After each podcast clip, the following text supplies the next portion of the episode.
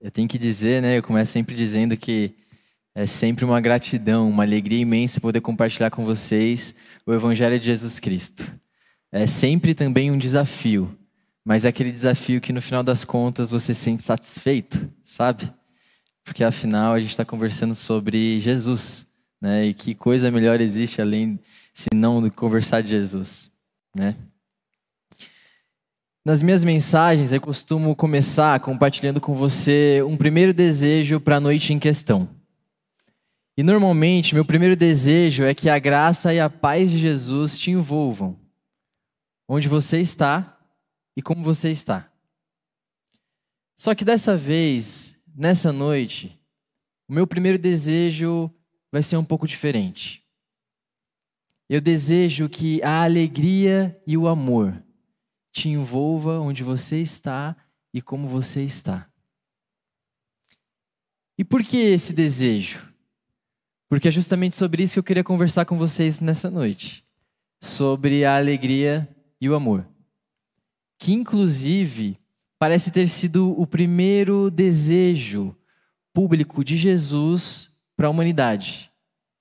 Ele comunica alegria e amor nós podemos perceber no Evangelho de João, que inclusive é onde nós estamos caminhando nas quartas-feiras, a nossa série de mensagens está caminhando sobre o Evangelho de João, nós podemos perceber que em um determinado momento, Jesus ele começa a fazer sinais.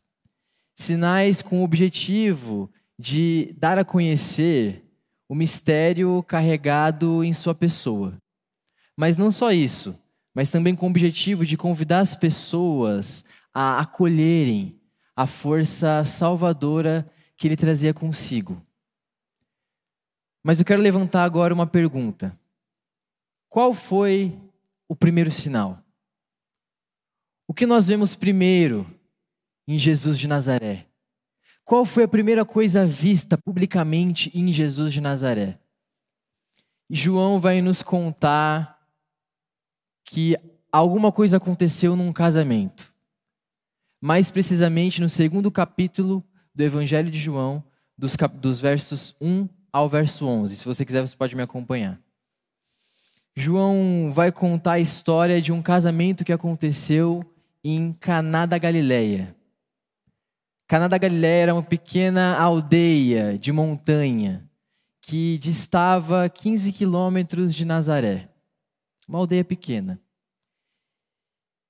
E se você passar rapidamente por esse texto, por essa conversa de João conosco, você talvez não perceba que nessa história existem muitos símbolos. Existe claramente um caráter simbólico que você só percebe se para com calma para analisar o texto.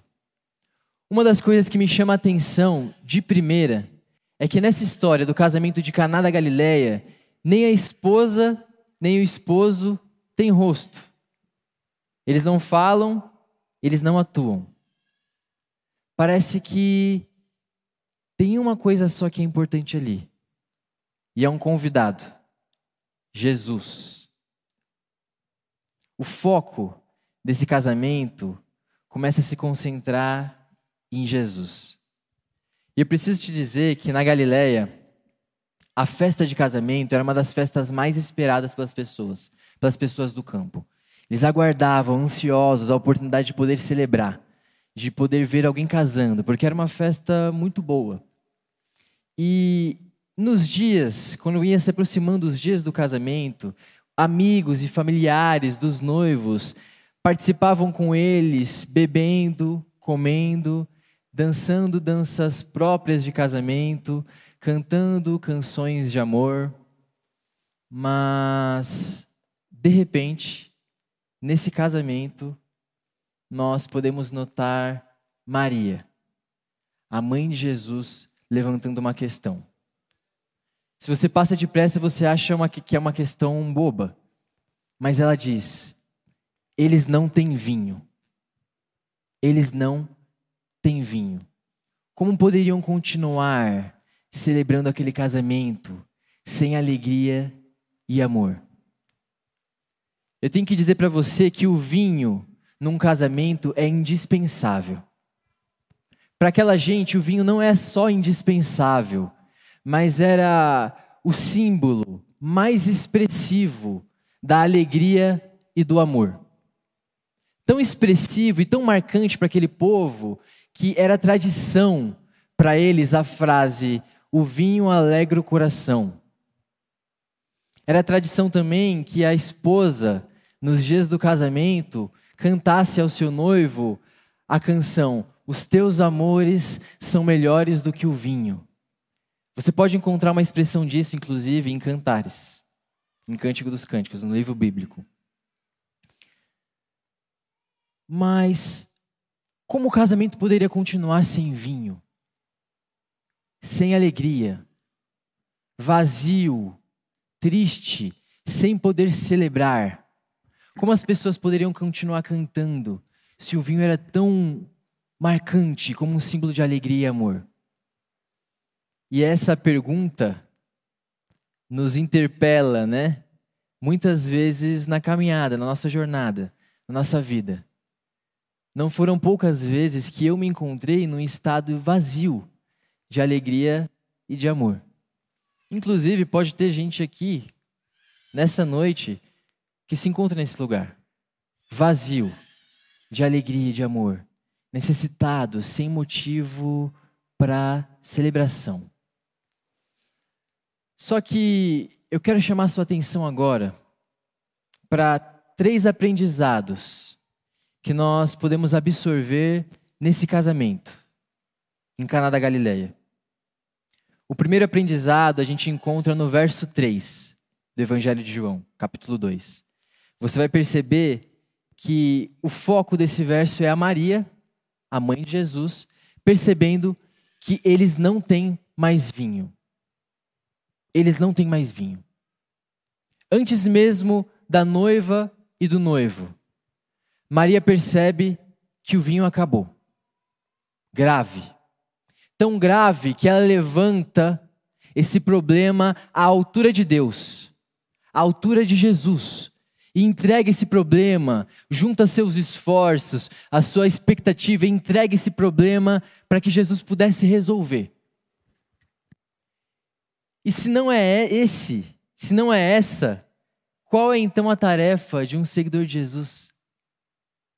Se não perceber os cenários à sua volta, os mundos à sua volta que estão em necessidade de amor e de alegria, que estão em falta de vinho, que não tem mais motivo para celebrar e juntar os seus esforços para fazer aquele cenário ser transformado.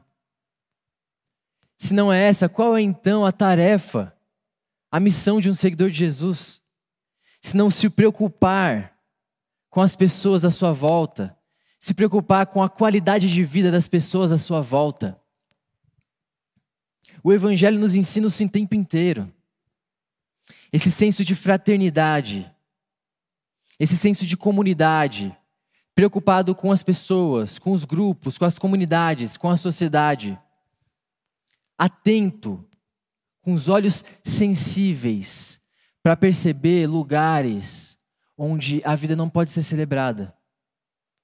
Lugares onde falta oportunidade onde não existem possibilidades de alegria, onde estão vazios de interioridade, onde estão precisando de ajuda. Se não é essa a tarefa de um seguidor de Jesus, qual é então?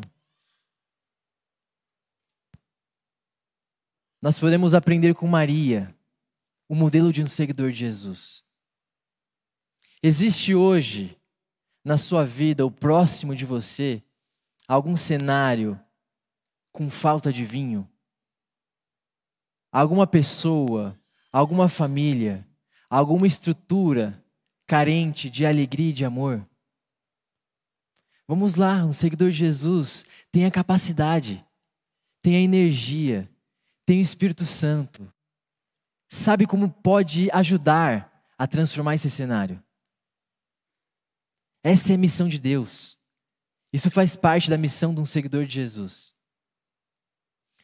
O segundo ponto que eu quero chamar a sua atenção, que eu convido você a absorver, nós podemos encontrar no verso 6 do capítulo 2 de João. O verso 6 vai dizer que no pátio daquela casa haviam seis talhas de pedra.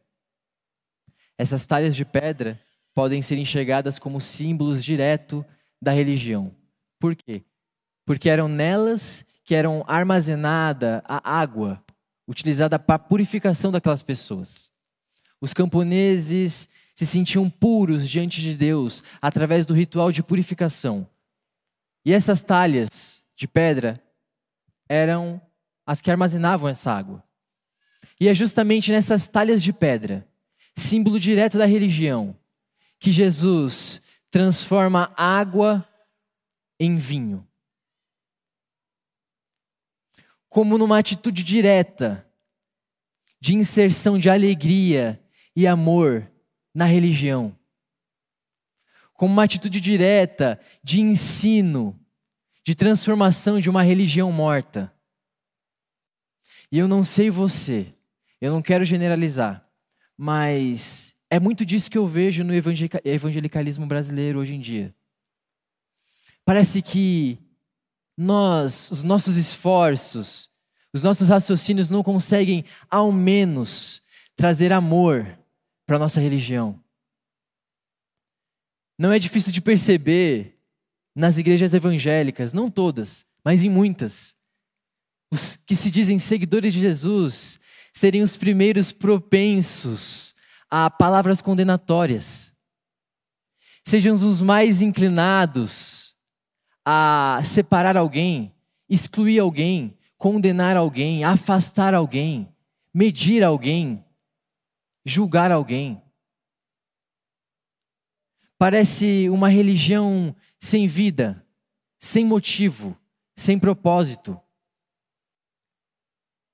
Mas Jesus, sobre o pano de fundo de uma religião morta, faz o vinho acontecer, faz surgir alegria e amor, expressão de graça, é no exemplo de Jesus que nós percebemos que as nossas construções religiosas precisam ser carregadas de mansidão, de humildade, de celebração, de vida, de partilha, de empatia, de compaixão, de amor. O que pode ser mais triste a respeito de uma comunidade cristã do que chamarem ela de, ou do que acusarem ela de não ter mais vinho. Aquela comunidade não tem vinho. Naquele sistema de religião, naquelas construções, naqueles raciocínios teológicos, eu não encontro alegria, eu não encontro amor. E eu não vejo isso só de um lado, eu vejo isso para todo lado que eu vou. Parece que a religião está indo para um caminho errado por um caminho diferente. Parece que se perdeu no seu propósito. Se a ideia era gerar comunidade, se a ideia era viver família, se a ideia era se preocupar com o outro, incluir o outro, alguma coisa se perdeu. Alguma coisa se perdeu. Mas no exemplo de Jesus, nós vemos o que nós precisamos fazer. Fazer surgir na nossa maneira de viver o Evangelho, nossa maneira de ser cristãos, a alegria e o amor. O terceiro ponto, e o último, que eu quero chamar a sua atenção, ele se encontra no verso 11. No verso 11, mais uma vez, João vai lembrar que Jesus, esse foi o primeiro sinal de Jesus. Esse foi o primeiro sinal público de Jesus, ali, num casamento em Caná da Galileia. E João vai dizer que ele fez isso para manifestar a sua glória. Jesus transformou água em vinho num casamento para manifestar a sua glória. Num casamento, Jesus possibilitou celebração para manifestar a sua glória. Eu sei que pelas nossas experiências de vida, não é difícil a gente construir uma imagem de Deus. Uma imagem de Deus deturpada. Não é difícil encontrarmos pessoas que acreditam que Deus é um ser ranzinza, um ser transcendente, como Karl Barth diz, o totalmente outro, o à parte, o Deus que não participa, o Deus que é poderoso, mas que não está perto. Mas olha só, Jesus de Nazaré decide fazer como seu primeiro sinal a alegria e o amor acontecerem. A alegria e o amor acontecerem. O que isso quer dizer? Que Ele é o Deus de celebração. Ele é um Deus feliz. É um Deus que sorri. É um Deus que participa e não só participa, mas possibilita a alegria, gera a alegria. Quem você acha que criou o riso? Quem você acha que criou a gargalhada, o som da gargalhada das crianças? Se não Deus. E Ele não só está do lado dessa experiência de alegria, Ele não só está acompanhando a sua celebração, não só está acompanhando as suas alegrias, suas alegrias pessoais, as suas alegrias comunitárias. Não, Ele está fazendo elas surgirem. Ele é o Deus que faz brotar celebração. Nós precisamos reconfigurar a nossa imagem de Deus. Porque a maneira como você enxerga Deus vai refletir diretamente na maneira como você vai se portar diante da vida. Se para você o Deus, o Todo-Poderoso, é um ser que não ri porque ri é pecado, então você vai ser esse tipo de pessoa. Ou você vai se culpar quando você se sentir celebrando, se sentir se alegrando, se sentir participando de uma piada, se sentir rindo, feliz demais. Você não pode sair da postura. Você precisa estar sério.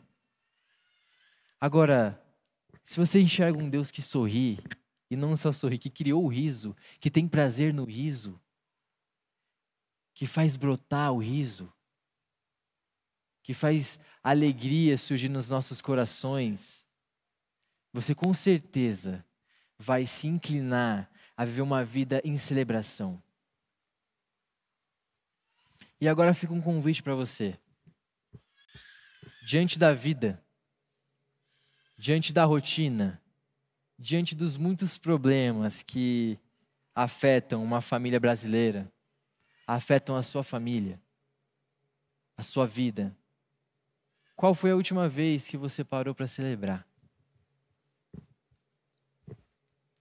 Qual foi a última vez que você pegou a sua esposa, marido, levou ela para comer no restaurante, só para celebrar a vida? Qual foi a última vez que você, junto com o seu grupo de amigos, marcou um churrasco? Ou mais barato do que um churrasco, um café? para celebrar. Isso tem tudo a ver com o reino de Deus. Tem tudo a ver com o que Deus está construindo. Ele é o Deus que transforma água em vinho. Ele é o Deus que não quer ver a alegria se esvaindo de um casamento. Qual foi a última vez, filho, que você brincou com seu pai? Ou a última vez, pai, que você brincou com seus filhos? Eu sei que a rotina a vida de um trabalhador, ela é bem desafiadora, né? Ela demanda muita energia. Muitas vezes a gente trabalha das seis às seis, chega em casa às nove, cansado, não sobra muito tempo para dar atenção para as pessoas, para celebrar, porque nós precisamos suprir os nossos filhos no dia seguinte, no mês seguinte, no próximo mês. Mas será que não existe um espacinho? Um espacinho no seu final de semana para você se lembrar que Deus é o Deus do riso. E para você que nessa noite está me escutando e de alguma forma essas palavras estão entrando no seu coração, para você que se encontra nesse estado vazio de alegria, vazio de amor, sem poder celebrar, sem poder festejar, eu quero te lembrar de pelo menos duas coisas. A primeira delas é que nem o noivo nem a noiva naquele casamento tinham percebido, pelo menos no texto bíblico, que o vinho tinha acabado, mas sim Maria. Então, eu te convido a deixar outras pessoas participarem da sua vida. A comunhão cura. Deixa suas necessidades aparecerem. Porque pode ser a pessoa que está do seu lado, um irmão, um amigo que pode ajudar a curar suas feridas. Pode ser um irmão, um amigo, um familiar que pode fazer você voltar a sorrir. Pelo simples fato de compartilhar dor, ou até mesmo pedindo ajuda, para que através das energias dele, dos esforços dele, ele possa te ajudar, resolvendo um problema, ou conversando, seja lá qual seja a sua dor. Viva em comunidade. Se isolar não faz bem não faz bem. A não ser quando é aquele isolamento de solitude, sabe? Que você pega para ficar sozinho, para se conectar consigo mesmo. Além disso, se isolar não faz bem. Jesus sempre foi a favor de comunidade. Tudo que ele fez foi gerar comunidade também. Não sei se você lembra. É sempre onde um, onde dois ou mais estiverem, ali eu estarei. Não sei se você lembra da, da grande comissão também, vá de dois em dois ele sempre ensina a partilha, a comunidade. Então, se você se encontra nesse lugar, vazio de alegria, sem possibilidades para celebração, deixe isso aparecer para o seu irmão. Ou até mesmo para a comunidade. Na comunidade nós temos muitos pequenos grupos, muitos projetos. Mostra para alguém, com certeza absoluta. O simples fato da pessoa estando do seu lado já vai fazer alguma coisa acontecer. E o segundo ponto que eu quero lembrar para você que se encontra nesse estado é que Jesus pode ser reconhecido como o vinho bom. O vinho bom. Usa suas energias, a sua concentração para se render ao amor de Jesus. Ele é o vinho bom. Ele é o fermento que pode fazer surgir nova humanidade. Ele é o fermento que transforma toda e qualquer sociedade. Ele é o fermento que pode fazer você, de repente, perceber a vida de uma nova perspectiva e passar a ver coisas boas onde você via coisas ruins. É o Espírito Santo que é chamado de Paracletos consolador, a companhia perfeita. A companhia perfeita pode te fazer sentir alegria, pode fazer brotar a vida mais uma vez no seu coração. São pelo menos dois caminhos, rápidos, breves, numa mensagem de 20 minutos, que eu posso oferecer para você que se encontra nesse estado de vazio, de falta de alegria e amor. Agora, para você que se encontra feliz, graças a Deus, que está bem, que está alegre, eu te deixo um convite e uma missão. É parte, do reino, é parte do reino de Deus compartilhar essa alegria. Compartilhe essa alegria. Não passe um dia inteiro feliz sozinho, isso não faz o menor sentido. Chama alguém, conta uma piada, se reúne com alguém, marca um encontro, vai assistir jogo do Corinthians e ver o Corinthians perdendo junto, qualquer coisa. Tá perdendo, inclusive, né? O Corinthians tá perdendo, galera. Compartilha alegria. Participa da vida. As coisas passam rápido demais para a gente deixar de sorrir, para a gente deixar de celebrar. No final das contas, eu não quero ser aquela pessoa que está com 80, 85 anos, 80 anos, amargurada, triste, porque percebeu que a vida inteira passou e eu fiquei só trabalhando, e eu fiquei só preocupado, e eu fiquei só ansioso, e eu fiquei me atendo muito aos meus problemas, e esqueci que o meu filho estava ali o tempo inteiro, eu podia abraçar ele, podia brincar com ele, eu podia levar ele para o parque, a minha esposa estava ali o tempo inteiro, e eu podia quebrar a rotina. Se saca dessa sistemática sabe? Celebra. Deus é o Deus de celebração. Ele é o fermento da alegria. Ele é o Deus que sorri, Ele é um Deus feliz. E isso é fato. Fato. Não é invenção da minha própria cabeça. A gente percebe isso nos evangelhos. A gente percebe isso pela sua postura, pelo seu espírito, pelos seus ensinamentos. A gente percebe isso nesse cenário em Cana da Galileia, nesse casamento. Agora para encerrar, eu queria convidar você a continuar sentado. Continuar sentado para concentrar o seu raciocínio nessa canção que o Felipe vai cantar agora. E durante essa canção, que a sua alma seja levada para esse estado. Que sua alma seja levada para esse estado de satisfação em Deus, para esse estado de perspectiva. Que sua alma seja inserida com respostas de Deus. Que durante essa, essa canção alguma coisa aconteça, ou na sua vida, ou daqui os próximos dias na vida de alguma pessoa próxima de você. Deus é um Deus feliz. Ele sorri. Ele quer a humanidade sorrindo sempre.